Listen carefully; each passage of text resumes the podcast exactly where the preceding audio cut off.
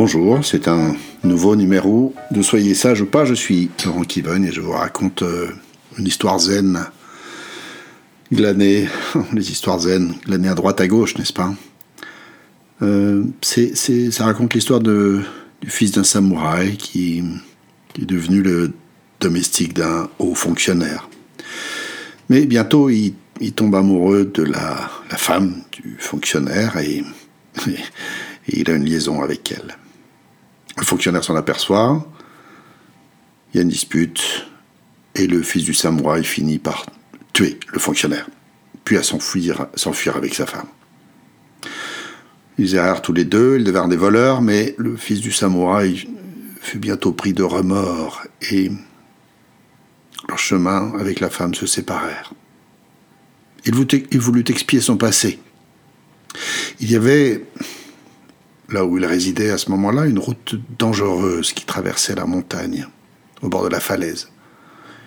Il décida de s'atteler à l'immense tâche de creuser un tunnel sous la montagne. Les années passèrent. Le fils du fonctionnaire, une fine lame, ivre de vengeance, retrouva le fils du samouraï, bien décidé à lui faire payer son meurtre. L'autre lui dit Laisse-moi finir mon travail. Je n'en ai plus que pour une, année. Après, tu pourras me tuer. Il continua donc son travail. L'autre, oisif, se mit à l'aider pour accélérer l'ouvrage et, et aussi pour s'occuper.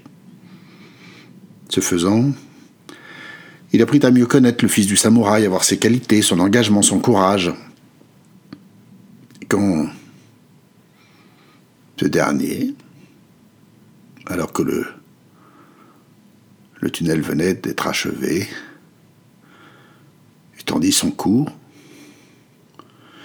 et lui dit Maintenant, tu peux me couper la tête. Le fils du fonctionnaire répondit Comment le ferais-je Les larmes dans les yeux. Je ne peux pas tuer mon professeur. Voilà, c'est la fin de cette histoire.